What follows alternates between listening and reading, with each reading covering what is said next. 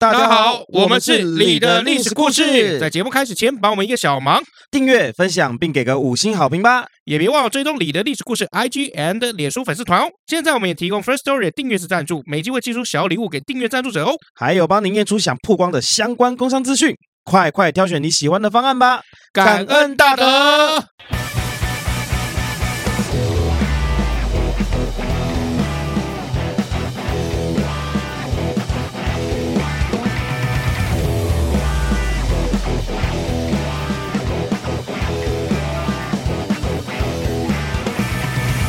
欢迎来到李的历史故事，我是尤忠，我是 Max 老麦，新年快乐，新年快乐！大家跨年过得怎么样？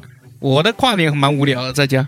哦，我也差不多在家。哦，真的吗？你在家干嘛？呃，就就没干嘛。其实那天是十二月三十一号的晚上，嗯，我就跟这个我老婆还有她姐姐，我们去吃火锅，嗯，然后吃到这个，比如说这个八点多九点多，然后再找间桌游店坐一下。桌游店，哎，桌游店就玩个游戏这样，嗯，然后玩到差不多十点多就该回家了，嗯，然后回到家的时候差不多十一点多啊，啊，然后就刚刚好，是对，刚刚好十一点多避开人潮，对，然后呢就看一下电视这个烟火，嗯啊，五三二一，那一个屁股蹦跑睡觉，呃对对，他至少也放了三百秒，也没有到继续蹦，好不好？可是我老婆觉得我已经很棒了，哦，你也很棒，为什么？已经就是撑到十二点啊，就是一起五四三二一，然后我才睡觉，因为你早睡嘛。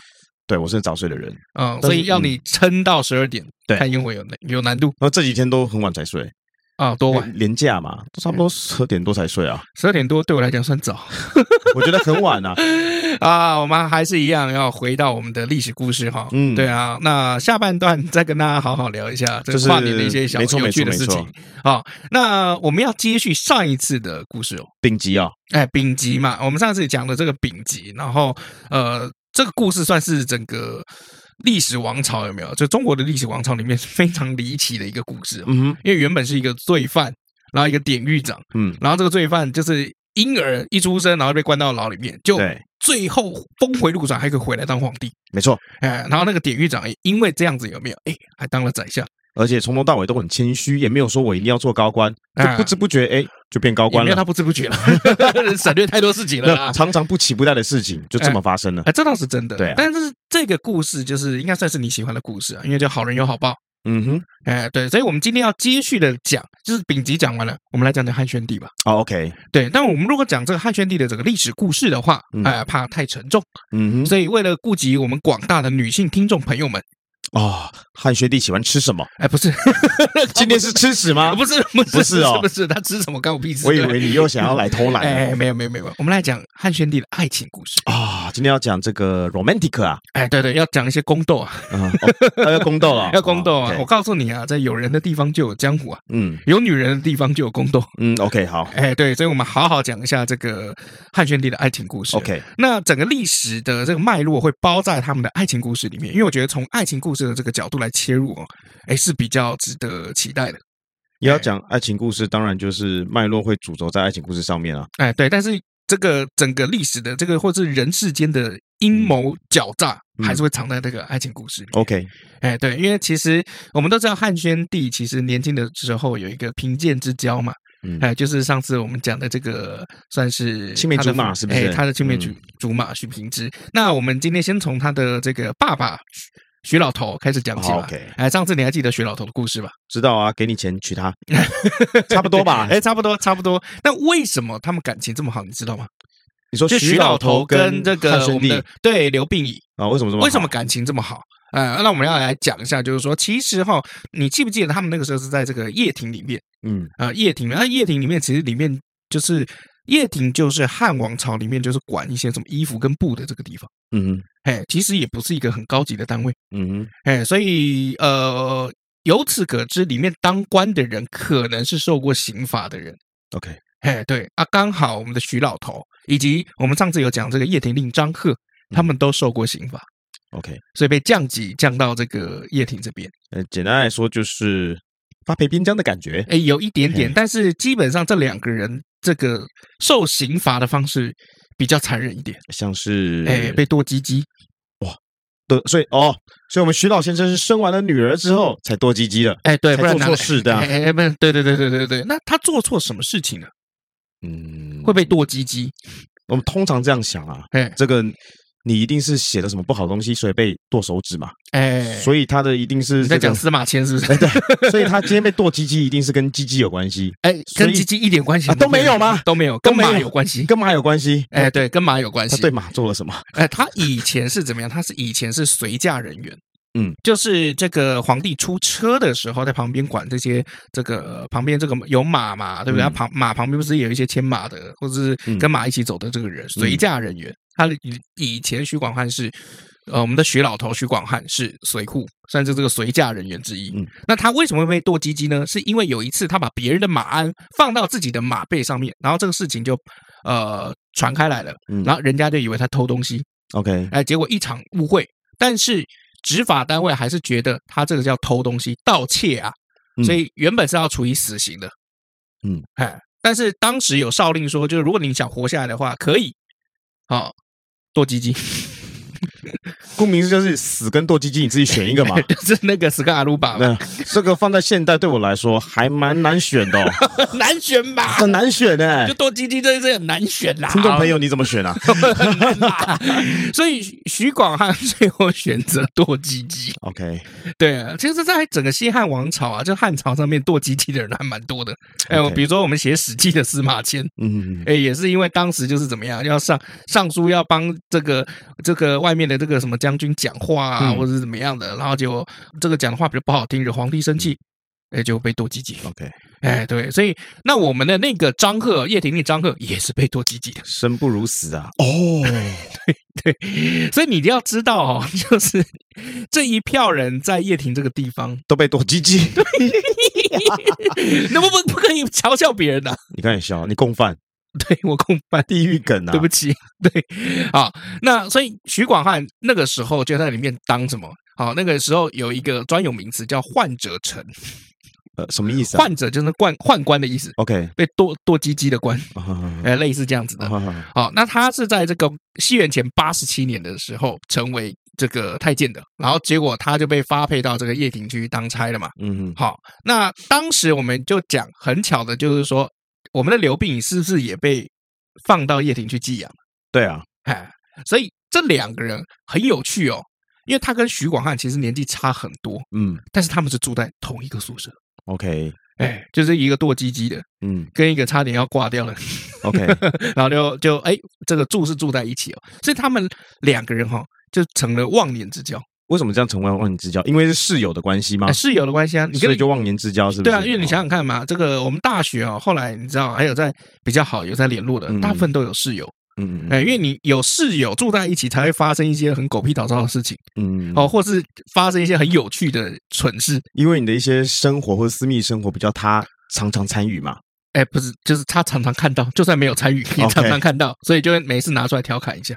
好的啊，你没有鸡鸡，我有鸡鸡啊，好羡慕你有鸡鸡哦，是这样吗？靠背哦，靠背。好了，不要羡慕，好了，我们室友好了，跟你分享，鸡鸡可以分享吗？怎么分享？靠背哦，好啦，那基本上呢，因为那个叶廷令张赫也被剁了鸡鸡了嘛，好，但我们有讲嘛，这个张赫哈，他之前有受过这个太子立太子刘据的一些恩惠，他以前当过他的门客，嗯，好，所以他以这个往日恩情哦，所以本身对刘病已很照顾。好，那等到刘病已原本长大了以后，他会原本是想把自己的孙女嫁给他的，嗯，因为这个时候我们的这个刘病已成年了啊啊，而古代都很很早成年嘛，其实十五十六岁就成年了，而且刘病已那个时候长得高大威猛啊，嗯，所以看起来更不像十五十六岁，据说有八尺二寸。明明是个高中生，看起来就像个大学毕业生。哎，八尺二寸，我们在汉朝哈，哎，我们来看一下大概是多高啊？汉代的话，一尺大概是差不多二十二公分。嗯，啊，八尺来乘一下，八二十六八十，但一百八十几公分，因为八尺二寸，嗯，一百九，接近一百九。我靠，刘病已长真高，嗯，羡慕吗？能不羡慕吗？能不羡慕吗？我有一百七，我就很开心了，好不好？哦，真的假的？对啊，我还能奢求什么？哎，如果一百七跟剁鸡鸡，你选一个，什么意思？就是一，如果你你选一百七，但被剁鸡鸡，跟你现在就是一百六，但没有被剁鸡鸡，嗯，当然是现在继续这样啊，不然呢？好了，鸡鸡真的是蛮重要的，鸡鸡很重要哎，对啊，因为这个如果你长得很高，有没有很容易吸引到女生但是可能就是跟他吸引到你，还能干嘛呢？对，什么都不能干嘛呀？晚上带回家也没有裤子一脱，哇，没东西。对，少两个蛋就蛮悲惨的，蛮尴尬的啊。对啊，所以至少现在还能用嘛。嗯，哦，OK，好。那所以刘碧颖其实那个时候长得高大威武啊，有鸡鸡。好，但是那个时候张赫的弟弟张安世，嗯，哦，他那时候官做的很高啊，有鸡鸡，有鸡鸡，张安世有鸡鸡的啊，他是右将军。好，他那个时候是跟霍光一起辅政的啊。那个时候他听到张贺哦，就是称赞这个刘询，而且想把自己孙女哦配给他，嗯，哎，想把自己的孙女嫁给他。张安世那个时候就生气哦，他就说：“这个黄曾孙啊，是罪人立太子刘据的后代啊，怎么可以嫁给他呢？这个罪人呐！”啊，你有幸哦，你把你孙女嫁给一个平民百姓就不错了。你千万不要再讲，就是把什么孙女啊、女儿嫁给他的事情哈。小心啊，嫁给一个罪人呐，超满足都有可能啊。对啊，哈，所以张赫从此以后就不再说这个事情了。嗯，好，但是后来就轮到我们的徐老头了。哎哎，所以我们上一次才讲这个徐老头，他的女儿其实叫许平君呐。OK，呃，历史上是有记载他的名字是许平君呐。那许平君，哎，后来就嫁给了这个。呃，我们的刘冰颖了，平均这名字听起来也不错。以当时来讲，以当时来讲，平均是吧？对，平均是吧？六十分是吧？有有比刘冰颖好听吧？哎，对，可是他那个君不是这个土云君，是君子的君啊，君子啊，平是这个平民百姓的平啊。对，好，那也因为就是说，呃，他跟徐老头哈成了忘年之交，好，所以才可以认识他一生的最爱徐平君，就是 跟室友的女人玩的很嗨啊。你怎么讲话就歪掉？靠背哦，因为我今天比较有精神啊，你 应该听得出我声音今天有精神，有有有有睡饱。OK，好，那许平君原本哈他是。有这个婚约在身的，嗯嗯，就这个以前啊，古代啊，就是不要说婴儿夭折率很高，嗯，这青少年夭折率也挺高的，生个病就走了，是是是，你要想想看嘛，比如说你得了 COVID nineteen，然后没药医，然后就死了，嗯，哎，对，或是或是得了 COVID nineteen，然后不知道那是 COVID nineteen，以为只是这个小感冒，嗯，就还是一样照常出去劳动，因为以前都是必须要出去劳动，没错没错，就也死了啊，也有就这个得 COVID nineteen。然后吃了药，哎，死更快的也有。哎，那是什么药啊？就是没有对症下药哦，没有对症下药，吃错药，因为当时的知识不是那么充足。这个等一下会来好好的说。哦，你讲的非常好。好，那不管怎么样呢，就是我们就讲嘛，就是在这个他们上面啊，徐老头啊，张哥的撮合之下，徐广汉当然那个时候有受到家里面的一些反对，但是他就不顾家人的反对，甚至还说我出聘金，嗯，哎，就让你跟我的女儿结婚吧。好，那最后这两个人就结为连理了。好，那这一年刘冰十七岁，嗯，哎，妈妈记得是他十七岁。那那个时候，虽然刘冰颖说是娶老婆，但其实实际上他也蛮穷的啦。嗯，哦，简单来说就是做上门女婿了，有点入赘的感觉。哎，对，是没有真的入赘，毕竟聘金都是他妈的岳父出的嘛。嗯，应该说他的室友出的。好开心啊！对，哪里找啊？真的，可是人家也是有点本事啊，就是高大威猛，然后可能长得又帅啊。其实真的要感谢丙吉哎。啊，真的要把感谢把他养的这么好，真的，真的，真的，所以可见丙吉应该是给他吃了不少东西，用心良苦。呃，长到一块要一百九公分哦，哦，一百九十公分哦，那真的是挺羡慕哦。可见那两个奶妈奶水还是蛮足的。我们也不能讲足啦，就是很怎么讲？哎，呃，健康很丰富，营养很丰富，营养丰富啊，健康很丰富是啥小？就是他那个母奶很健康很丰富，因为如果说今天这个我们讲奶妈好了，这就喂母乳的时候，他本身吃的不好。嗯，他一天到晚抽烟喝酒喂母乳，这孩子长出这个长大的过程中，身体会好吗？不会，也是啊，不然那古代还没烟呢。对啊，没有我的意思就是吃的不好啊。我懂，我懂，所以我才说了嘛。后来不是这个丙吉还把自己的这个每个月的发，就是发到的这些粮食啊什么的，就给他们一起吃。没错，没错，没错。我猜就是奶妈也有吃到了哦，这人之常情嘛，人之常情。好，那后来呢？这个讲求门当户对的古代哈，敢把自己的亲生女儿嫁给了一个穷王孙，嗯。好，然后结果后面掀起了中国历史上一段关于皇帝跟平民皇后的爱情传说，嗯，应该说爱情故事啊，因为也不是传说啊，是真的。嗯好，那婚后呢，当然这个许平君啊，许平君大概小差不多刘冰颖呃三四岁吧，那也还好，一个十七岁，一个十三岁，嗯，你看古代玩的很开心吗？十三岁就可以。嫁了也不能这样讲，当时女孩子都很早就嫁了啊，对，所以也没有什么开不开心啊，就好像那时候的风气就是这个样子。哦，对，嗯可是有的时候我都在想，说十三岁可以生生育了嘛？古代又发育的比较慢一点，对啊，不知道那个子宫是不是已经长好了，就是比较健康。对对对，但古代就是这样嘛。哈，那许平君其实是一个好女生哦，也是一个好老婆。好哦，好，她把这个老公啊刘病已啊照顾的无微不至哦。嗯，那过了一年以后呢，啊，许平君就帮刘病已生了一个儿子，嗯，也就是后面的汉元帝刘氏。啊，刘氏的这个氏哦，这个字比较特别一点。好，这个氏我们要怎么样写呢？就是原本一个爽。就是很爽的那个爽，哎哦，超爽的那个爽，嗯，把里面不是两边各有两个叉叉吗？哎哎，把那个两个叉叉换掉，换成一百两百的百，OK，好，就叫刘氏哦，这个是一个很偏的冷门的字哈，冷僻字。好，那当然这个时候刘病已很开心嘛，为什么？因为他这辈子从出生的时候就没什么好日子，他苦了十七年了，还可以娶到一个算温柔漂亮的老婆，嗯，哦，历史上没有写，没有记载说许平君好不好看，但理论上。你看，老公蛮帅的，这个一百九十公分，嗯，然后两个人结婚以后，一年以后马上生儿子，嗯，代表说就是从结婚以后就应该蛮卖力做家庭作业了，也不能这样讲啊。你想讲说这个帅哥基本上大部分会配美女，嗯、所以他才就是每天做功课嘛。你的意思是这样子？哎，没没没，我我讲我讲我想讲的意思是说，许平君这个人应该长得也不差啦。哦，哎，对啊，所以才会就是很恩爱嘛。对啊，因为毕竟古代男生还是就是谁不要不要讲古代了，现代男男生都还还是蛮看外表。我不会这样想哎，哦，真的吗？因为我会觉得刘病已他他这个人就是一个很善良的人，嗯，所以我会觉得说他看的是内在啊，好好好，而不是说她漂不漂亮我才这么勤奋的教功课啊，这倒是真的。对，我觉得他可能看的是内在，但我只是这样判断了。哦，我只是这样判断，就我们可以用判，就是人的这个判断逻辑嘛，逻辑来看出这个人是怎么样的人。对啊，如果他真的很丑，那可能就是哦，这个有一顿没一顿的做功课。对啊，那可能生的比较晚一点。你就你就是用外表在判别啊。我是，我操，二零二三年可不可以有点长进啊？对不起，没有。好，那苦了十几年哈，终于娶了温柔漂亮的老婆，又生了儿子。嗯，请注意，儿子直接就嫡长子了。好，所以他觉得就是说，哎，人生的好运大概就是现在这一段时光了。OK，好，那他的好运还没有结束，他的下一个好运是什么？就是我们讲的前面丙级直接后来推荐他，然后他就当上了大汉王朝的皇帝。OK，所以他生了孩子之后才当上皇帝的。哎，对，那简单来说，刘病已因为跟许平君都算是平民之交嘛，嗯，啊、呃，也算青梅竹马，所以刘病已本身这个人他其实是常在民间走动的。那这个人呢，高才好学。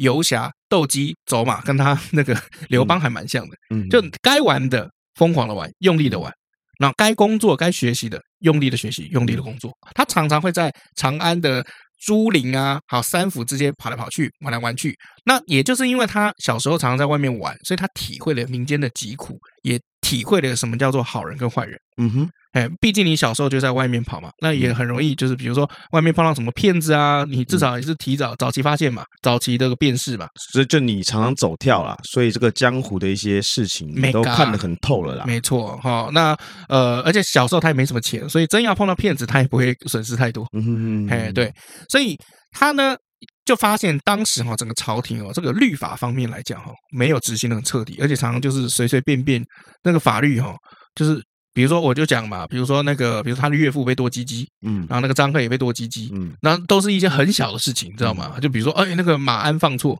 哎，真真要到现在，马鞍放错，别人的拿到自己的，那那那那有什么嘛？对啊，就对不起嘛。对啊，那古代不是死就是剁鸡鸡，你选一个。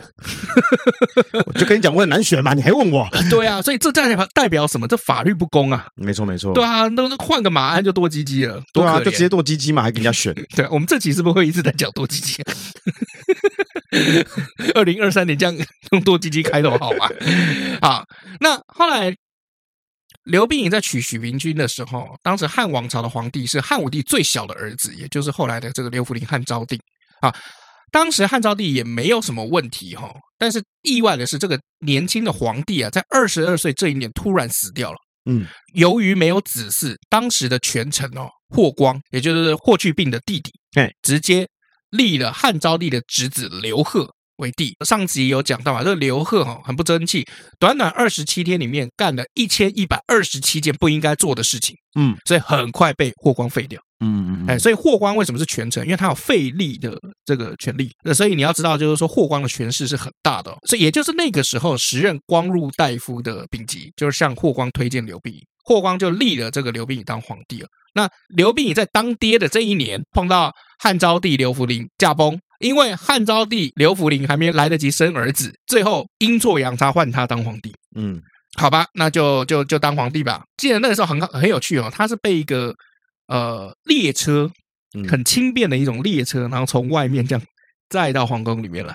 嗯，这是一件很不寻常的事情。为什么？嗯，因为应该会大张旗鼓的去接他。没错，正常来讲，你如果一个要来即位皇帝的人，应该就是用很隆重的仪式把他接回来。高规格啊，对啊，Super VIP 啊，就没有用一台小列车就，嗯，这个那个列车就打猎用坐的那种小轻便的这种车子，然后就把他载过来了哈。就这样，这个我们的刘病已呢，然后就即天子位了。那这个时候很好笑，我们刚刚讲啊，这是汉朝因为辈分的关系，其实比较混乱哦。那个时候他即天子位以后，是不是要开始封一些有的没有的？比如说自己的家里面有没有？比如说自己辈分来讲，比如说的这个他的奶奶要把他封为这个太皇太后嘛，嗯，对不对？这个太皇太后哦，啊，姓上官，啊，上官太后只有十四岁。这么小，哎，比他还小，跟他老婆差不多，嗯，哦，就十四岁比他小的，然后变成他的这个奶奶，嗯，哎，要封为这个太皇太后，好，那这个小姑娘呢，啊，就成为中国历史上最年轻的太皇太后，从十四岁开始就开始享乐啊，哎，对，而且后来活得还蛮久的哈，活到了五十二岁，然后后来死了以后，跟汉昭帝就合葬在一起了，所以他等于一路从十四岁玩到五十二岁。诶，也不是，因为他也没什么事做啊，后宫也没没没什么事，没什么事情。他就从十四岁开始一直当当废人吗？也没有到废人呐，他 每天就还是有一些宫斗啦，就每天吃吃饭，然后被人家来请个安这样子。差不多，差不多这样，其实蛮无聊。所以古代为什么无聊的耶？古代为什么会养什么鸟啊？然后品什么茶啊？就打发时间嘛。那时候也没有 PS Four 啊。啊，就像比如说这个呃，比如说狗啊，你常常如果把它关在笼子里面，看到那些受虐这个关在笼子里面的狗啊，就没事嘛，不自由啊，不自由，他们干嘛？他们会有一些奇怪的习惯，比如说一直在咬自己的下体，或者舔自己的下体，或者咬自己的毛，压力大。哎，对，或者是在啃自己的指甲，嗯，哎，这个这个都是这个狗被关久了一些焦虑的这个表现，精神病的象征。哎，对啊，那以前可能古代就是比如说什么猎猎鹰啊，男生可能出去猎鹰啊，啊，看戏啊，听戏啊，听曲啊，啊，看人家跳舞啊，然后这个在后宫里面没这么多娱乐怎么办？可能养一些小动物啊，鸟啊，鸟就是其中一个。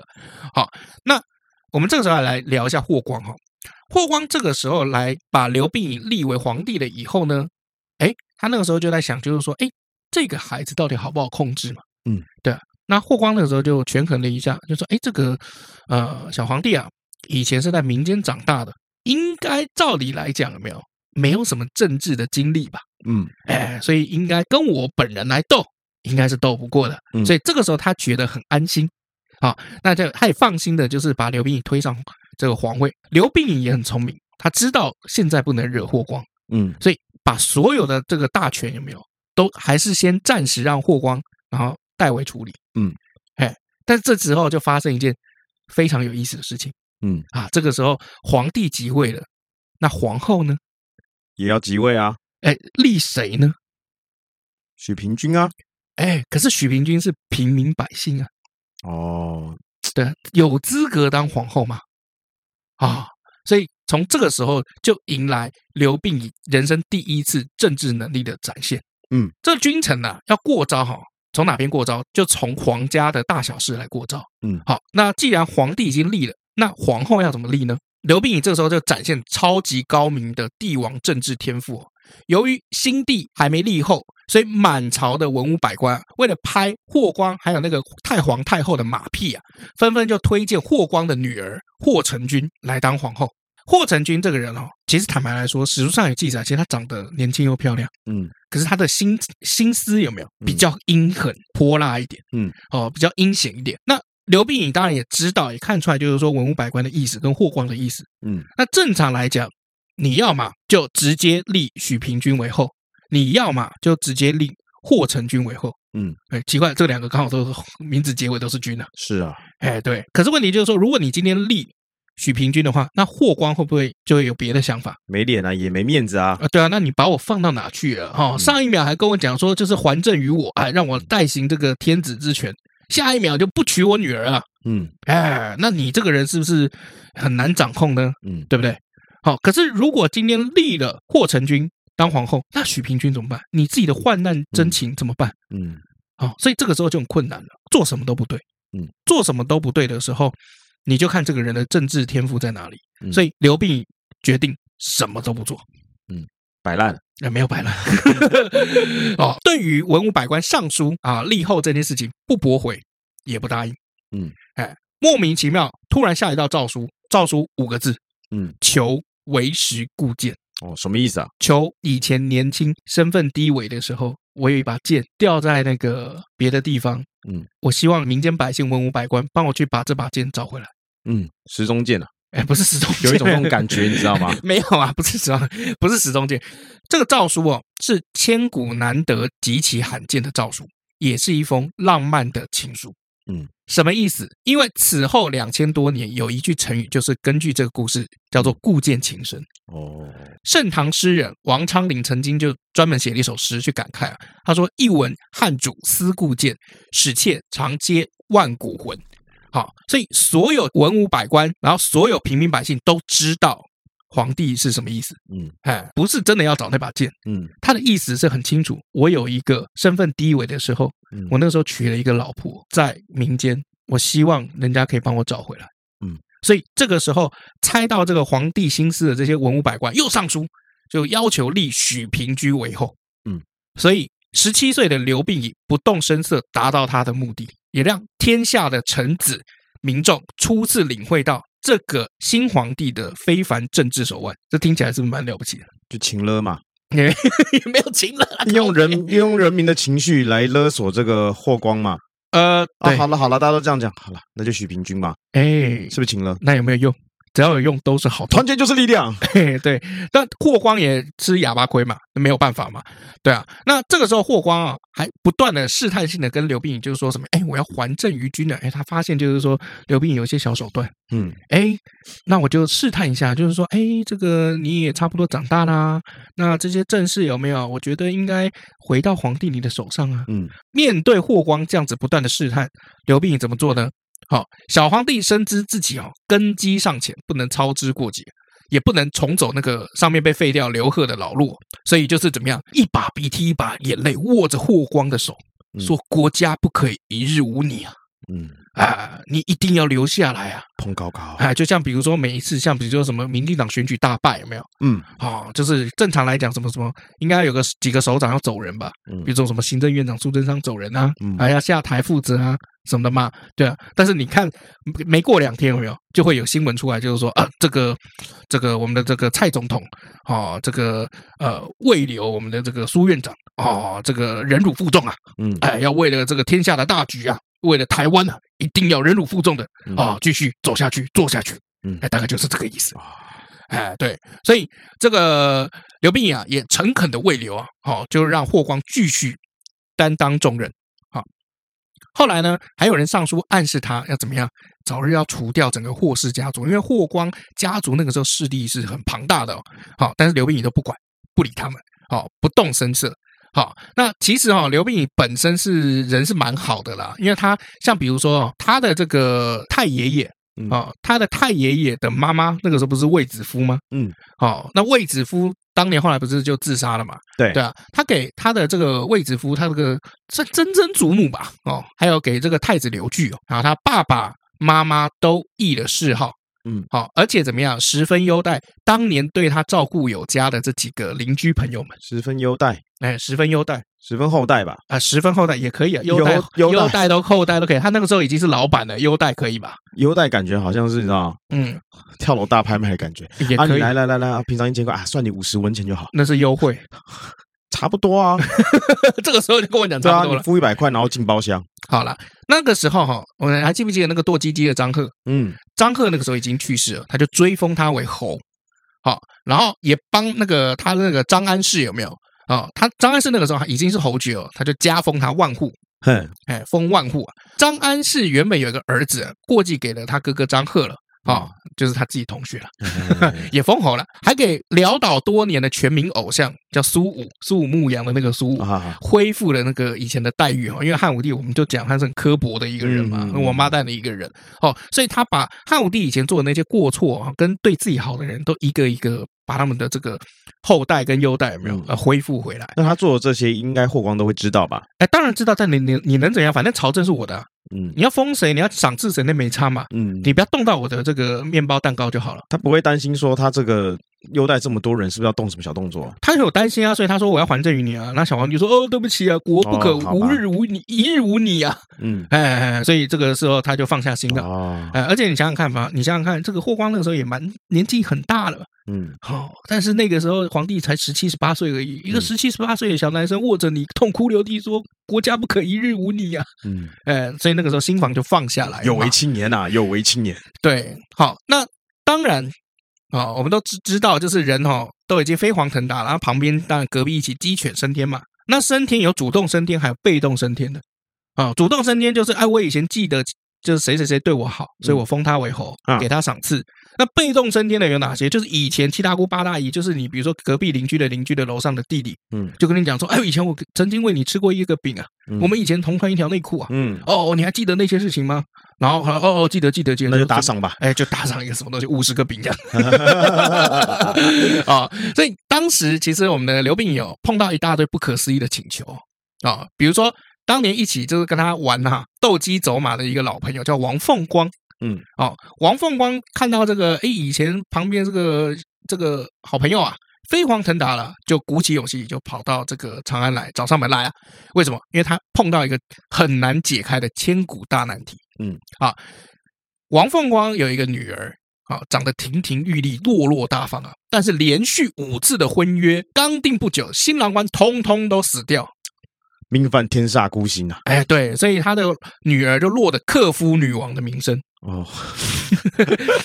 经过这一次连续五个连五拉五，嗯，丈夫杀手。哎，对对对对对，从此以后没有人敢敢再上门提亲。嗯哼，当然了，哎，那当然嘛，因为怕死掉嘛。对啊，啊啊，那也就眼睁睁看着这个宝贝女儿啊。就沦为大龄剩女哦。那王凤光 也在没有心思去斗鸡，到处去找一些，比如说这个竹科工程师啊，不是 资源回收厂啊，不是啊，就比较不怕死的人，比较不怕死的。然后找了很多人，但到处都碰壁哦。最后他想起来，哎，我有一个好朋友叫刘病已，现在是皇上。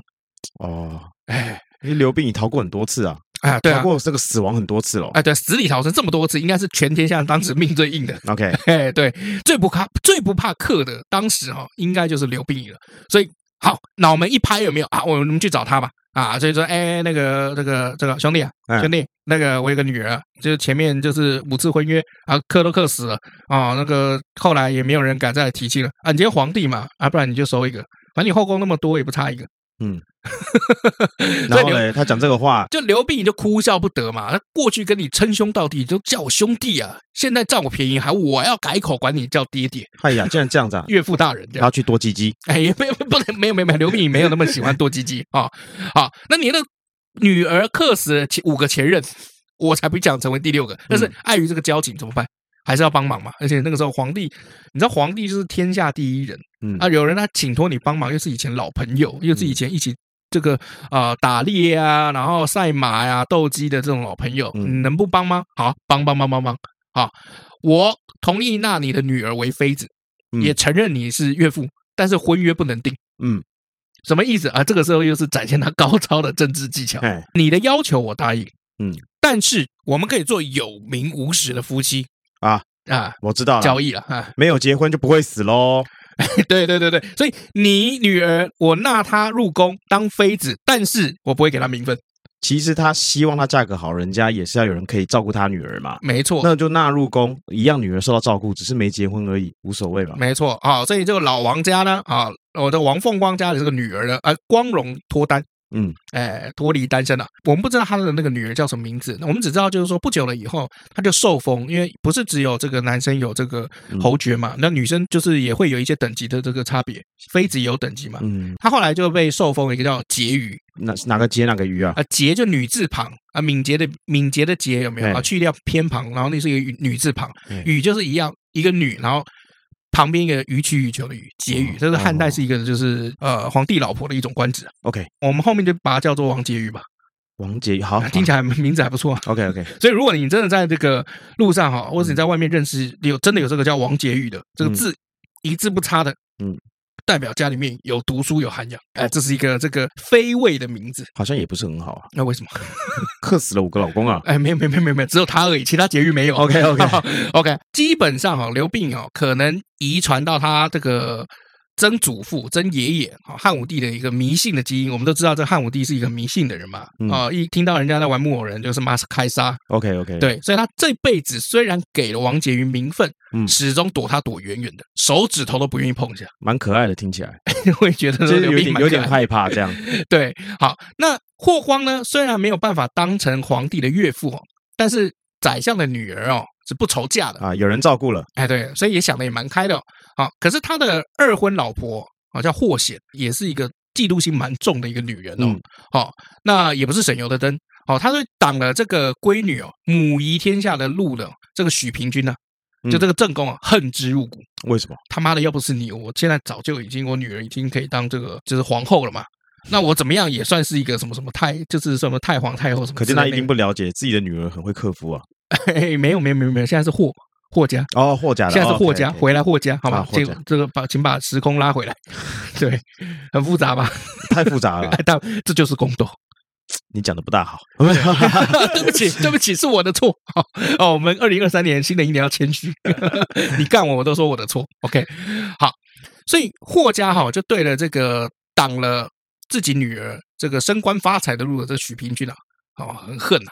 好后来怎么样？重金买通哦，就是当时的妇产科医生啊。这个妇产科医生啊，是中国历史上第一个有记载、最早有名字的妇产科女医生。这个女医生的名字叫淳于衍，好酷哦，这名字。哎，对，因为后来那个我们的许平君哦，又怀孕了。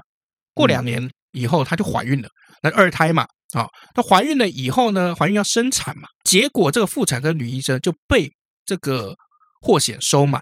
然后怎么样？痛下黑手，直接喂毒，好过分哦！是在许平君因为吃了这个淳于衍的毒药，所以十七岁的许平君一尸两命，直接挂。哇！那有有抓到他吗？啊，这就要讲这个事情了。好，那刘病已当然很难过嘛。为什么？那个夫妻他们是青梅竹马，最爱的老婆死了，哎，最又是最爱的这个老婆，结果。就生二胎的时候，虽然他那时候以为是难产，嗯，所以他那时候就非常难过，好，但是难产总是要给个理由吧，对，再加上就是说，哎，你是皇帝，总是会有人有几个人告诉你，就是说这个生产的情况是是怎么样？没错没错，啊，对啊，这个这个要生之前都健健康康的，怎么一生的时候砰挂掉啊？所以就下令要彻查哈，然后淳于衍那个就是那个女医生啊，在良心的谴责之下，还有朝廷那个侦办的压力之下，选择向霍光。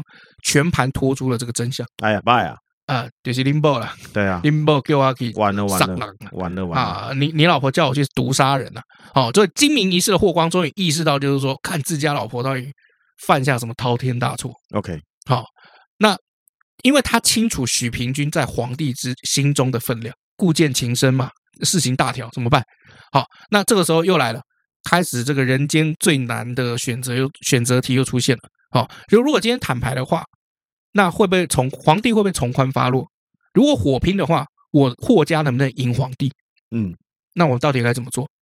如果包庇老婆的话，我还能不能保住一世英名？哇！所以霍光这个时候心乱如麻，然后经过几天哦，就是很激烈的自己内心的挣扎了以后，最后还是怎么样？侥幸的心理，嗯，哎，就答应把淳于衍放走了，嗯，哎，也就当没这回事情。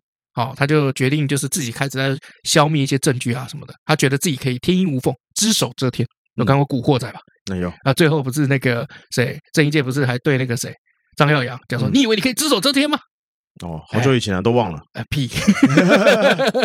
啊，那偏偏哦，反走过必留下痕迹啊。二十岁的刘病已最后还是听到这些风言风语啊。刘病已今天如果一听到很生气，马上找霍光算账摊牌，然后两边就会爆发。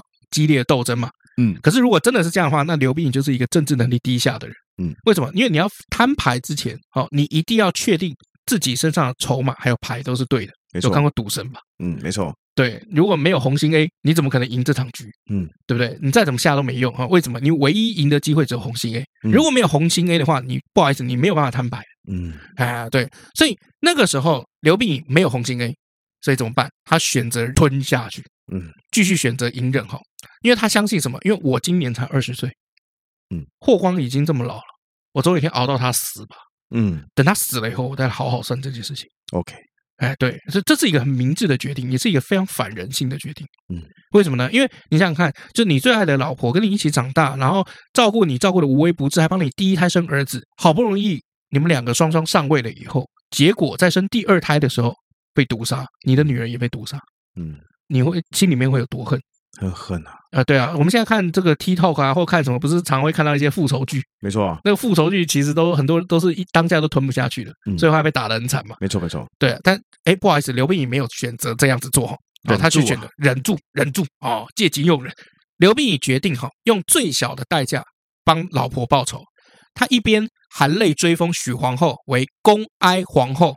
一边就是强制振作，打理朝政，还派那个苏武的副手常惠率领乌孙军队大胜匈奴，就一边帮老婆办丧事，一边还在打仗，嗯，还赢，啊，然后一边还要强颜欢笑，主动立霍光的女儿霍成君为第二任皇后，嗯，继续给他极致的荣华富贵，嗯，刘病已的心理素质是多么的强大，嗯，好煎熬啊，对，而且那个时候几岁？二十岁，嗯。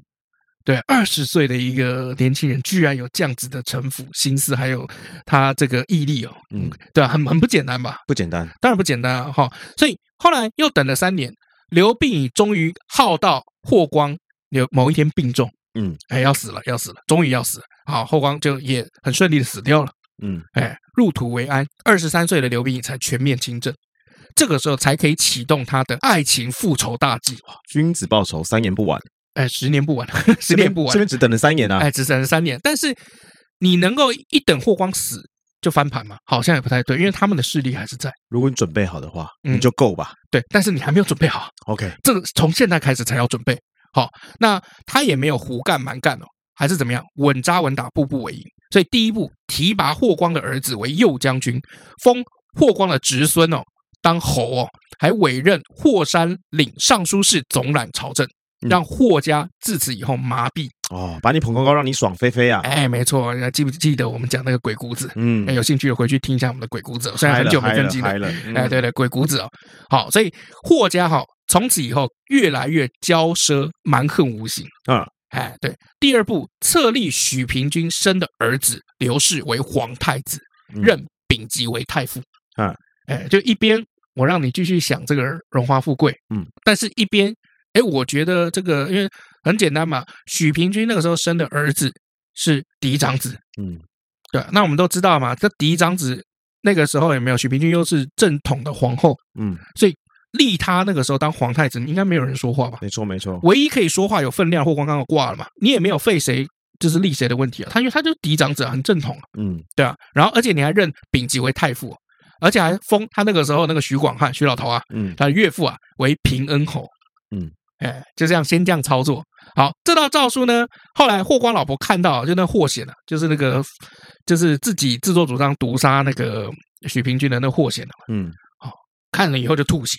为什么？他觉得这个刘氏啊，这个只是民间子啊，这平民百姓啊，怎么可以当太子呢？那我的女儿呢？我的女儿万一霍成君生了儿子怎么办？那事实上，这霍显呢想太多了。为什么？因为他的女儿啊，霍成君啊，虽然结婚那个时候已经三年了，但是肚子里面一点动静都没有。正常有智商的人就会想一下，是皇帝是不碰她呢，还是每一次碰完了以后就叫人家喂药，然后把他打掉？嗯嗯嗯。哎，对，因为这件事情很诡异哦，就是你跟皇后，你立了第二任皇后三年，没有任何的动静，没有生小孩。嗯，那我觉得啊，我个人觉得只有一个可能，就是没有羞羞。对啊，或者是或者是女生身体有问题生不出来啊。哎，但是我觉得这个，因为我们都讲嘛，这个霍成君其实身体一直以来有没有，嗯、也没有什么毛病啊。嗯，这正常来讲，应该我唯一了。而古代那个避孕有没有技术又不好，嗯，正常来讲应该就是没有羞羞了。这是我自己个人的这个判断了。好，所以可能刘病已就不怎么碰他了。他那要怎么样生小孩？对不对？所以恼羞成怒的霍显哦，好就故技重施，就教唆霍成君想办法找机会去毒死太子刘氏。但是哦，这个老招了啦！你以为妈的刘病已是智障吗？当然不是啊！对啊，他都已经亲眼看到他自己的老婆被人家毒杀了，他难道还有可能让自己的小孩再被毒杀吗？当然不可能了。所以从他老婆被毒杀的那一刻，他早就已经设下重重的防护墙，嗯，防火墙，就是因为防止太子有可能随时被毒杀，嗯，哎，根本不给霍成君任何的机会了。然后再来，刘病已继续削弱霍家的这个权利，他怎么削弱呢？比如说，一任命跟霍家有矛盾的这个魏相有没有当丞相？就是说，哎，我任命一个你的对手，嗯，当丞相，然后再任命自己人丙吉为御史大夫。那刚刚那个张安世当卫将军，来接管未央宫、长乐宫两宫的防务，嗯，都是我自己人。对，我住的这个地方，禁军、城楼、城管，全是我的人，怎么跟我斗？嗯，没错，少林足球有看过吧？有。哎，然后再来架空霍山的尚书权，允许百官绕过尚书，直接面对皇帝来报告。因为以前汉古汉朝的这个制度有没有是要跟尚书先报告，尚书再拿的这些报告再去跟皇帝报告。嗯，你当副总，但是有事情直接跟我报告。哎，差不多，差不多，差不多，这样讲的很好。好，然后把霍光儿子霍宇统帅的这个部队解散。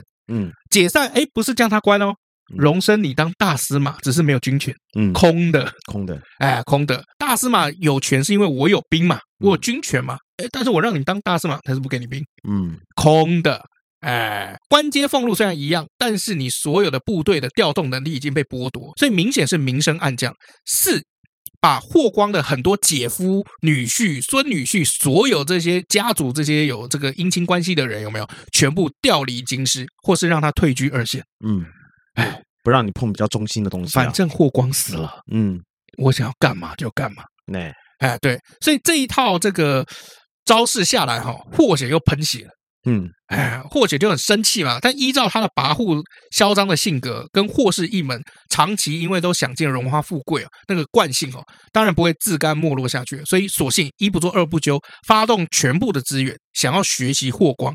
霍光那个时候怎么样？废掉刘贺嘛，嗯，立这个刘病已嘛，对不对？他想要再一次用太皇太后的名义再废掉这个刘病已，来另立新君哦。所以这个时候忍了这么多年，早就已经做好万全准备的刘病已。就是终于等来了收网的时刻，嗯啊，想要跟我斗是不是？来吧，那但是呢，这个段位的对手已经不是霍光了，嗯，是他妈妈脑子有洞的这个霍显，霍显，嗯啊，对，所以整个霍家燃起来的这个星星之火还没有燎原就被扑灭了。这些新生代的这个官僚有没有全部站队刘病已？嗯，所以整个霍家就此走下坡，嗯，好，那当然在这样的情况之下，那个这个你要谋反是很惨的。嗯，啊，所以刘病已就是把所有的权力收回来了以后，然后就开始下手了。嗯，那下手的这个结局怎么样呢？像这些霍氏啊，什么霍云啊、霍山啊，就自杀了。霍宇被腰斩，霍显跟他的全族当街全部处死。好，那他的老婆霍成君怎么办？好，当然不能赐赐他死嘛。好，所以下了一道诏书，说他怎样淫惑失道，欲为太子，无人母之恩，不宜奉宗庙衣服，不可承天命。然后就废掉他的后，嗯，但是让他活着。嗯，十二年后，霍成君孤独自杀，上吊自尽。嗯，哎，但我们就讲刘病已真的人，这个人真的是好。他有没有因为这个样子啊，就不承认霍光以前的勇力的攻击？没有。十五年以后，刘病已把麒麟阁十一功臣之首封给了霍光。嗯。就他霍光病死了以后，虽然霍氏一族被剪除了，霍光也病死了，但是没有因为这个样子就觉得你过去做的那些事情就不是功劳。嗯，我还是认你当时永立之功，所以列为麒麟阁十一功臣之首。嗯，所以刘病就是这样子一个人。嗯嗯，好，就是恩怨分明。嗯，好，赏善罚恶都是很清楚的。这个时候，我们来回到他的儿子哦，哦，就太子刘氏，不是妈妈就挂了嘛？对不对？成为孤儿了嘛？那刘询怎么样呢？他为了弥补这个母爱啊，就指定刚刚那个命里克夫，我连五拉五的那个王婕妤做他的养母。哎哎，这是一个很聪明的一个做法。就是虽然我不认你，我不碰你，哎，我认你啊，我但我不碰你，我还是有照顾你啦。对，但而且我也给你一个重要的任务，你帮我照顾太子。嗯，哎，所以因为他照顾太子，所以宫里面也不会有人小看这个王婕妤，对吧？嗯，好，所以二十七岁那一年。他还把王婕妤册封为第三任皇后啊，还封他的老爹，就是他当时的好朋友，小时候的好朋友王凤光为后。对，还怕就是这个皇后亏待太子，给了他很多赏赐。哎，但是有没有因为这样子就过去跟他羞羞呢？我不好意思，没有。哎，每天还是 离他远远的。OK，晚上也不会去找他。呃，可能有有有见面说话，但晚上不会碰他，怕一碰有没有挂？克夫嘛，对不对？好在王婕妤哦，跟他的这个养子这个太子刘氏哦，感情非常好啊。而且此后这个王婕妤哦，掌管后宫长达四十九年，还活到七十几岁。嗯，所以克谁都 OK，他没有克到自己。OK OK，而且死后终于跟刘询住到一起，合葬在长安杜陵东园，所以留下了一段听起来苦涩的爱情故事。嗯嗯嗯。所以很有趣哦，就是刘病已的爱情故事有没有？其实你把它摊开来看，真的就是汉宣帝本身在朝的一个算是大时代的一个演歌，嗯，有没有？你不觉得这个很有趣吗？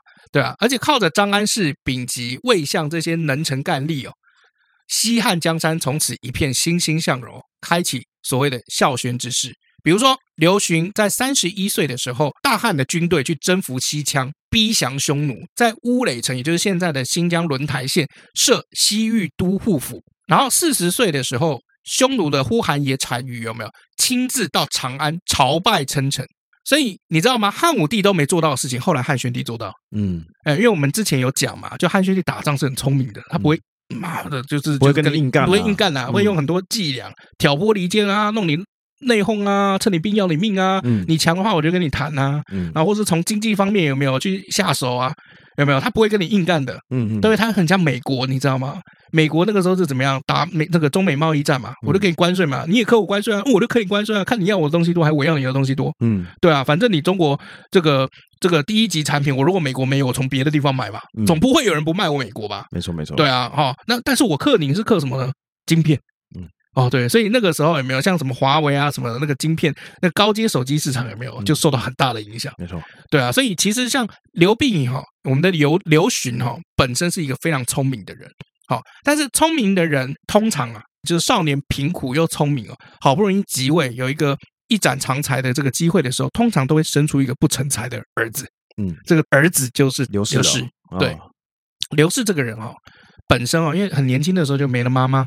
嗯，所以从小哈就有点缺乏母爱的感觉。他一辈子又在宫里面，嗯，他也没有就是像他爸爸一样，年轻的时候在外面游历，没有走跳过了，哎，就没有在江湖走跳过。所以他的性格本身是比较懦弱的，嗯，哦，他一直觉得怎么样？就他他也没有那么聪明，嗯，那像比如说汉朝不是就是怎么样，就罢黜百家，独尊儒术嘛，嗯，对不对？汉武帝那个时候就用这招，可是其实这个儒哈只是一个空壳子，嗯，其实汉武帝。你想也知道嘛，他凭自己的这个意识就可以杀一堆人，或者剁人家鸡鸡，怎么可能会是儒家？嗯，一定是什么法家嘛？没错。所以汉武帝时代哈，汉朝就是怎么样，外儒内法。嗯啊，对。所以刘病已即位的时候，他也知道汉武帝这套有没有要继续做下去。嗯，哎，为什么？因为只有这样子你才可以治国。可是他的太子，他的儿子不这么想。他说：“我们就是要对天下好啊，对所有人一所有人都很棒啊，我们对他们好，他们就会对我好啦。”刘氏哈，他是一个完全笃信儒家的人，儒教的人，深受儒教影响，所以常常哈，这个父子吵架，吵的是什么？刘病已觉得这个儿子太懦弱，不对，你不能这样子。最后他有没有办法改变他的儿子？没有办法。哦，他儿子就是如此的低能。这个刘病已就有一次哦，很生气，就讲：“乱我家者，太子也。”哦。臭小子，就你啦！就你他妈的！我跟你讲，汉朝一定会败亡在你手上。嗯，哎，对，刘病已就做了一件千古的汉事。嗯，虽然我觉得你不成才，但最终我还是把皇位传给于。你，嗯，所以最后我们的太子刘氏即位成了汉元帝。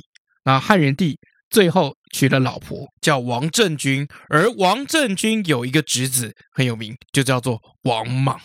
王莽啊，哎，所以我们的这个西汉有没有最后就是灭亡于王莽的手中？嗯，对，所以真的乱我家者，太子也。嗯，对，而且这个汉元帝刘氏啊，哦，你还记不记得王昭君出塞的故事？忘了。王昭君出塞的故事很有名啊，就是当时那个呼韩邪单于不是来朝嘛，来朝了以后，他就是想说跟汉朝要一个女生要回去当老婆嘛，那就想说从宫中里面挑一些宫女。哎，挑几个丑的宫女啊，去恶心恶心这个单于啊，哦，所以就找这个画师，然后拿出这些宫女的这个画像，然后好像王昭君就得罪那个画师啊，嗯，那画师就把他就是画的很丑，嗯，好，他这个身边的人也都嫉妒他，就叫画师也把他画丑一点。所以最后这个刘氏啊，看了这些图啊，就哇，看这怎么那么丑，哦，把他嫁到外面去好了。对啊，就恶心恶心那些 匈奴人，就没想到出嫁之前要要拜别皇帝，一看到王昭君，我靠，他妈怎么这么正？嗯，但是已经没有办法决定就决定了，所以只好含泪送王昭君出塞。哦，这故事就是这么来的。哦，啊，这个故事的其中一个主角。对不起，就是汉元帝刘氏。OK，我们休息一下。哎，老李，我问你哦。哟。呃，你你用什么东西啊？我你干嘛你？我在问你问题啊你。没有，你看一下我的新包包。我知道啊，The Sense 啊，怎样？你是在笑什么？你再看清楚一点。哎，你变胖了，靠背啊，是包包变小了啦。哦，包包也会冷缩热胀哦。北汽哦，这是新款的足够包 S，全新十四寸的设计，保留原本足够包的完整功能与专利鞋仓，搭配防泼水面料与超好拉的 YKK 拉链，让你日常上班、上学、通勤、逛街，甚至三天两个轻旅行更足够哦。那这样的话就不用出门都背那种大的包了，哦，而且我跟你说，还有 navy blue 海军蓝的颜色哦。哇哦，不输全黑款呢，这个颜色可是很热卖的哦，要的话赶快手刀下单啦！好了，你不要废话，赶快帮我留一卡啦！哇，天哪，今天的故事讲好久哦，啊，蛮久的。对啊，对啊，我原本以为爱情故事应该讲蛮快的，嗯、就没想到只要扯到爱情，真的都很长。所以难怪那些古代的宫斗剧有没有？嗯。都要动辄拍一百多一百多集以上，很可怕。对啊，因为我只是哎，我真的是今天很多名字都是带过而已哦。嗯，除了反正觉得剁鸡鸡还讲了蛮久，刚开始了，刚开始了，刚开始了，后来就还好了。对啊，好，那你过年啊，不不，你跨年跨年啊，你跨年后来是怎么样说服老婆？也没有算说服她啦，嗯，就是我就是说，你跨年你要回家，要花很多的时间才能回家。嗯，那。如果你想跟你姐姐去跨年，就去没关系。我吃完火锅就自己先回家，我没有差。哦，对，那他们后来自己也觉得，哎，好像真的要蛮久的，你知道吗？啊，然后我又说，你看天气也不好。屏东吗？不不，在台北。我是我的意思说，如果要回家的话，没有没有，我说回家是指就是台北家。哦，我以为你是说娘家还是怎么样？嗯，不是不是不是，就是就是回家睡觉这样子。那那我说，你看啊，你这一零一烟火。啊，这样一根天气也没有很好，嗯，啊，你放了都看到都是烟呐，嗯，那你你看了干嘛？啊，你看到是烟的，我看到是空难的，对啊，我每年哈，那这两年我是看电视的，我是看电视，对啊，我我这两年哦都会固定把，就是因为我觉得就是一零每次大家跨年的时候都会 po 一些好像拍的美轮美奂的照片，有没有？嗯，就拍的好像很精致的那种照片，尤其今年一零一有光雕嘛，还有三 D 投影，它打在那个一零一的那个上面，嗯，可是我怎么看我就怎么觉得怪。为什么呢？因为我觉得广告也太多了吧，每次就看那个什么什么叉叉保险。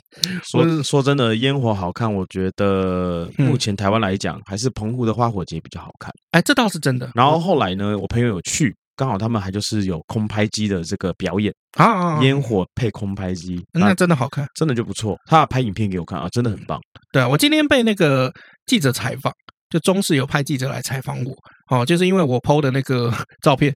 我每次每年哦都会 po po 在我自己个人的粉丝团，嗯，然后 po 那个好像台北一零，因为这两年都是下雨，然后那个雾啊雾气都很大，哎，所以根本看不清楚的那个烟火。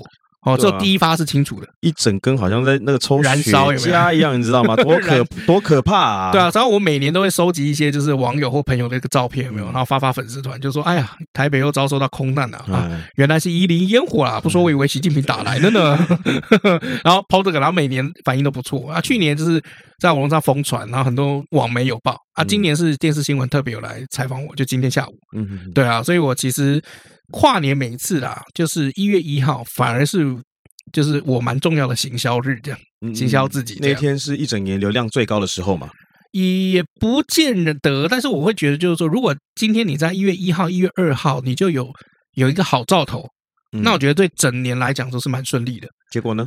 结果有好兆头啊，有啊电视新闻有来采访啊，对啊。二零二二年呢？二零二二年不错啊，这个 TikTok 发展的不错啊。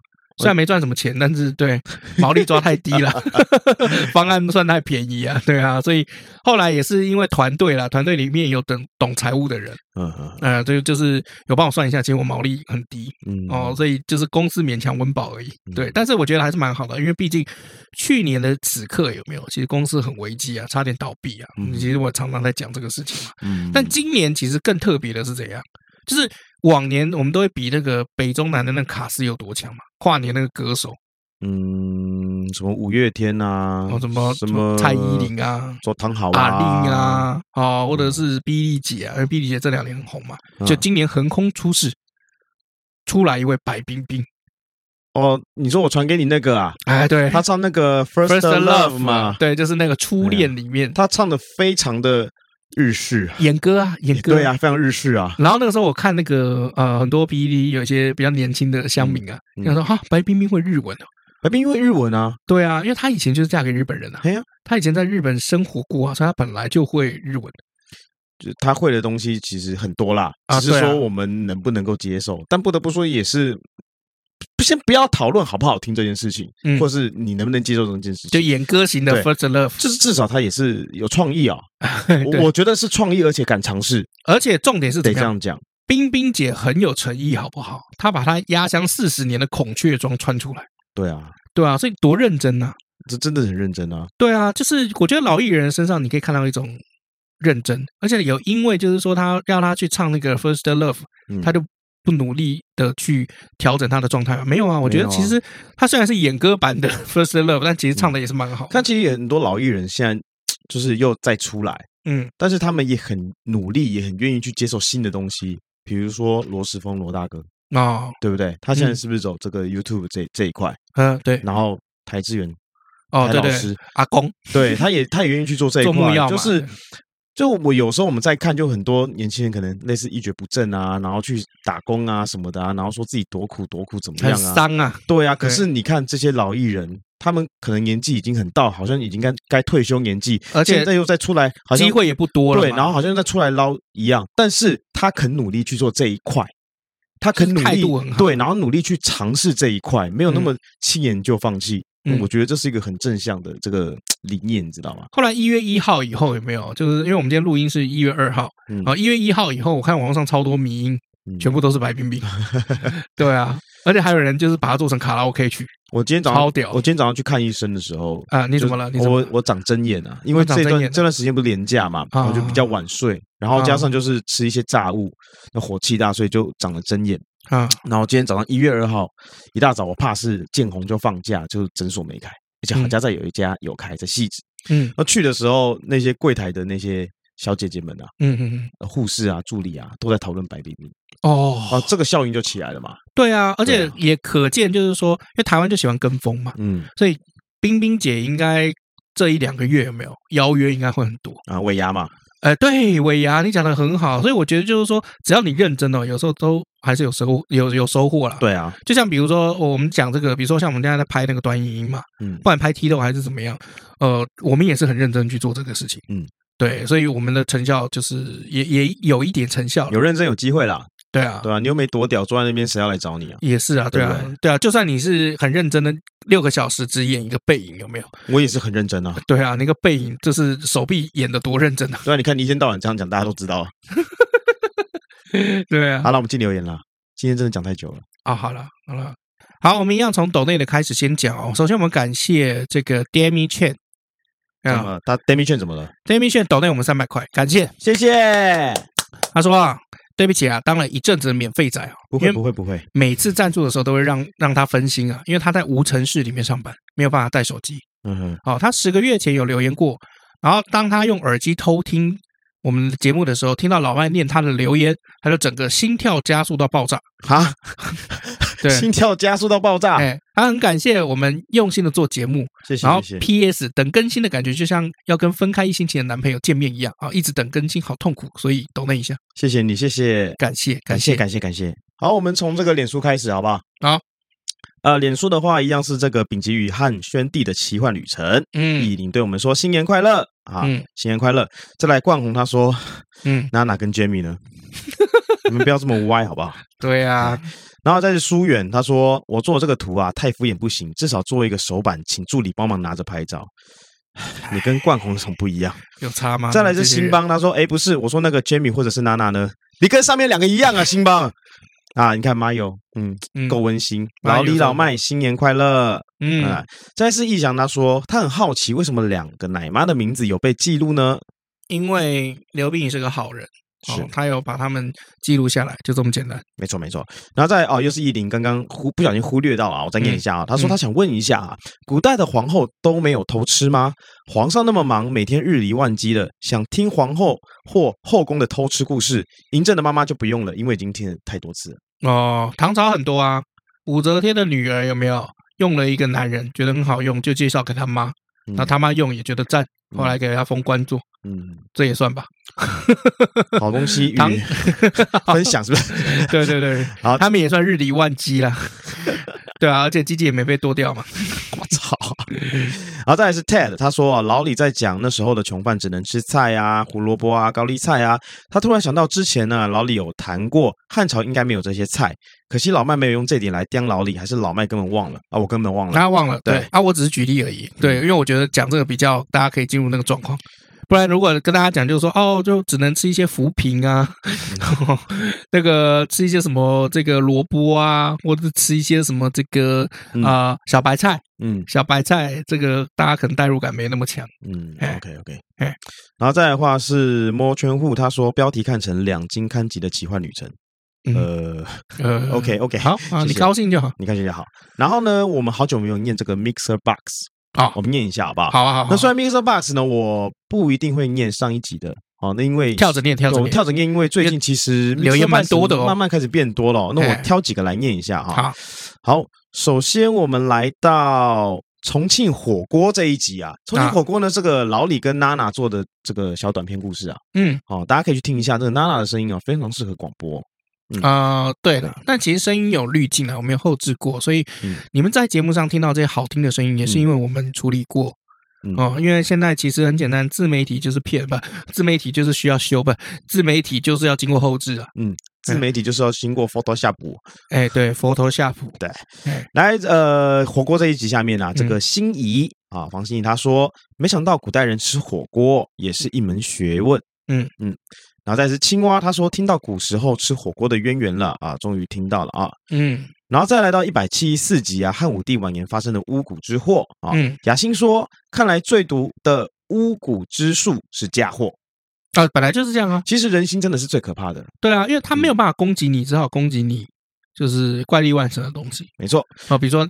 克夫，就是说，看你要把人心怎么去做一个使用了，是要透过工具呢，还是透过策略呢，还是透过其他的人来做这样的事情？对啊，嗯。不过说实在，这时候还要还是要称赞一下刘冰克制能力还是蛮好的。嗯，因为想想看，他三任皇后，后面两任大概没怎么碰。嗯啊，只碰这个许平君，他当然有碰一些其他的这个后宫的一些其他妃子，是是是，但正宫都不碰。嗯，呃，对，人家是雨露均沾，他是均不沾，他只碰别的，对，不碰不碰老婆。然后在青蛙在这一集下面说，哦，把历史故事说的很生动，赞哦。然后再来到一百七十三集臭豆腐，哦，有一位叫老外，他说谢谢我们的用心啊，啊，我们真的蛮用心的，谢谢你，谢谢啊。然后来到足球这一集啊，Sandy 他说，嗯。啊，听节目来蹭一下世足赛的热度，嗯。啊，好，以上呢就是我们大概念了一下这个 Mixer Box 哦，嗯、这个一些留言啊，因为我们是九九念一次啊，嗯、那之后我们其实之前我就有想过要念 Mixer Box 的，那因为有一段时间其实留言的人数并不多哦，或者是没有留言，所以我比较少去念。最近有变多，最近有变多，所以这部分开始，我觉得我们也必须把它去纳入这个名单里面去、嗯、去做。原来如此。然后这边要特别说一下，就是非常谢谢大家哦，因为这个老李啊，在十二月二十九。呃，不是十二月二十九，讲错了，不好意思。老李在十二月三十号的时候呢，发了一篇很感性的文，嗯，哦，他就是把我们的这这一年的数据放上去，然后就是谢谢各方的朋友们啊、听众们啊，还有干爹哦，对我们做的呃 种种的好事，种种不太好，种种好事，就是就是很帮助我们啦啊，我们也非常非常感谢呢。老李就很难得发了一篇。感性的文章，那也很谢谢所有的听众朋友啊，给给我们点了赞，还有在下面留言继续支持着我们，嗯，真的非常非常的感动。那虽然这新的一年里面呢，我们没有在冠名冠名播出了，嗯，那我们还是会持续做下去，嗯，那有需要。叶配。叶配，或者是需要我们帮忙去 promote 你的产品啊，或怎么样的，也可以试一下跟我们联系。不要讲 promote 产品，我说跟我们这个深度交流、体验、合作，这样太虚假了。呃，就虚假一点。对，我们可以表面嘛，那个冠冕堂皇的话还是要讲一点。所以你可以跟我们呃私讯一下，我们会为您准备满意的套餐。因为套餐，因为我们的 节目哦，其实后来我还整理一下，因为我呃会发那个。感性文是因为就帮干爹要做那个数据的报告，就绩效报告的时候就看，哎，我们今年的这个数据有没有？虽然老是被老麦讲说我们的排名下滑，可是其实我们的数据有成长，你懂吗？如果我假设说我们跟自己比的话，我们其实现在二零二二年一月一号到二零二二年十二月三十一号，总收听人次已经到四百一十几万，对，然后收听人数。是一百多万，但是我们在行销面来看啊，你不能用这样的方式去看，因为在算流量的时候，嗯，在做搜寻的时候，嗯，往往会被摆在前面的都是名次比较前面的。那当然，如果我们今天好四十一万，但是我们名次还是在很后面，嗯嗯嗯，其实这是一件很困难被搜寻到的事情。嗯嗯，你你要你要想，如果说他今天他没有搜寻任何关键字，嗯，他只是打类别而已，嗯嗯，他打类别的话，排名在前面几名的流量都是高的，就算我们四十一万。但是我们一百四十啊，一百四十一万，但是我们名次没有很前面，代表什么？嗯、代表前面的名次流量比我们还要高。嗯，我们排不到前面。嗯，所以我们必须要做的是想办法排到前面，才能让更多人听到我们的节目。OK，对对对。那既然老麦是业务出身，那今年的命脉都交给你好了。什么命脉？就去拉业务。哎，你今年来负责写我们这个节目的 Sales Kit 哦，然后负责来我们来讨论一下价格。哎，嗯，我们放心，我们一定很划算的，可以在 Chest 平台上面，不是啦，没有，那个是我另外的，对，哎，对对对对，好，那今年就一样，请大家多多指教哈。那你今年呃，今天。今年的第一集你要推什么样子的电影呢？我我真讲，我还真的想不到要推什么。你上个礼拜也是这么说，然后就推了一部蜘蛛人，对，还推的挺不错。你不要今天给我推钢铁人，我揍你！不会啦，不会啦。嗯，我我真的想不太到要推什么样的电影，因为我来的时候才知道今天是 这个主题，你知道吗？你可以先准备啊，反正不一定要有关联啊，我觉得不要有关联了。好了好了，我我我我推一个我最近在看的一部日剧，好不好？好啊，你说初恋了，看。没有那个，对不起，经济之国推过啦，经济之国推过了。第二季，这样也太混了吧？没有，我真 你蜘蛛蜘蛛人都直接推全系列，你跟我讲混不混的问题？我 蜘蛛人至少有搭嘎一下，什么丙级啊、徐老头都放进去。好了，我今天推一个比较多鸡鸡的故事，多鸡鸡的电影。没有，我推一个真的正向的。我最近在看的，好，我还没看完，但我想推一下，是木村拓哉演的，嗯，叫叫做。迈向未来的倒数十秒。哦，最近的日剧都这么绕口吗？你看，我还想了一下，没有迈向未来的倒数十秒。以前之前我上去年哎，去年还前年看一部《无法成为野兽的我们》。我操，对，这也太长了吧？还有那个、啊、逃避并不可耻但有用哦，月薪娇妻啊的台译名称叫月薪娇妻、啊，可以接受。哎，因为是新垣结衣嘛，啊，他做什么我都接受。我也是，他唯一不能接受的是嫁给他，假戏真做，谴责过分过分。你的专业呢？莫名其妙，正式的。嗯，我们讲到哪里啊？我们讲到讲到那哦，电影哦，电影推电影哦，对，正向。我讲到一个架构就气的，我真的是。对对对对，你都他妈已婚，你想怎样？怎样？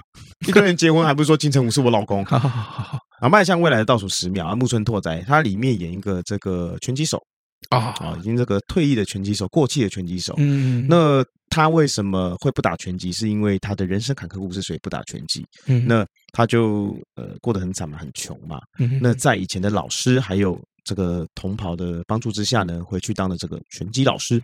嗯，然后带领一些学生，就是拳击社的学生来练拳击。嗯，那一样嘛，每个学生都有每个故事，他们练拳击都有他们的支线任务，对背后的理由。对啊，就是支线任务啊。那他在里面呢，他就是很围绕一件事情。嗯，我想要变得更强。嗯，我不想要放弃我的梦想。嗯，然后以这个主题在围绕。那我会觉得说在，在呃新的一年里面呢，嗯，我就在这个脸书上面留言嘛。哎，你有想要做的事情，你就去做。因为包括也有一些听众就有私讯我们，就是他会觉得，哎，老李或老麦今年做了什么呃事情是想要做的事情，他们觉得很羡慕或很喜欢或很高兴。那我就会鼓励他们，就说你们有想做的是什么事情就去做，只要不伤天害理啊，不违背道德，想做的事情就去做。你要坚持到底，让自己开心一点。嗯，我觉得一旦你开心了，你才有动力去做你现在手上继续要做的事情。嗯，我觉得这是一件很重要的事情，因为人的心要健康，身体才有可能健康。哦，对。原来如此，所以我今天推这部《迈向未来的倒数十秒》，好像我也可以去看一下，因为我的确用过木村拓哉的角色打拳击过。嗯，哦，这个游戏是来自于呃一个借用木村拓哉的脸当代言的一个游戏，叫《审判之眼》。对，哦，那后来他做了二代嘛，第二话第二代叫做《审判之誓》。嗯，哦，那《审判之誓》里面的其中一个支线任务就是木村拓哉要去拯救一个。就是全高中生拳击手，嗯。嗯，然后因为要拯救他，那那那个人谁都不听，只听比他强的人，嗯，所以木村拓哉就在你这个任务支线任务里面一直苦练拳击，然后跟拳馆里面的各个角色过招，一直到把他们都打趴了以后，才能获得跟那个高中生就是互打，因为那高中生被评断为是一个拳击天才哦，跟高中生互斗的故事，哎，对，就跟高中生互殴的故事，对，看奇怪为什么故事讲出来就这么的无聊。因为看这部日剧的时候，其实我想到老李哦。哦，想让我干嘛？因为它里面就是有教拳击，你想要揍我是不是？对不对？它里面有讲到拳击一些知识，为什么你的手要放在下颚？要要抵挡啊，抵挡下颚，然后另外一只手要放在前面，但是放在前面它有它的学问，你不能放在眼睛前面，为什么？对，因为拳套会挡住你的视线，没错，所以要放在鼻子下端，鼻子下端一点，然后你出拳的时候直。那因为其实老李哦，大家不要看他现在这样，他以前打过。等一下，等一下，什么叫不要看我现在这样？我一直都他以前打过自由搏击啊，然后有得名吧？呃，有有拿过。奖杯啦，那时候还有跟妹子合照，大家想看吗？呃，不知道那照片到哪去了。我这边有，你要放上去吗？好，可以啊。对，所以我就想到，哎，其实当时老李在打这个的时候，有教过我一些基本的知识跟基本的概念。首先要先脱裤子。如果看到一个，那是打完拳击之后，不是那个 那个看到一个对手有没有？然后怎样？你怎样？你怎样？我脱裤子 跑过去，他就他就跑了，跑了。看我就赢了，我不玩这招的，他就跑。对，之前有一个影片超好笑，所以我就是哎看这个就是想老李，然后我也会跟我。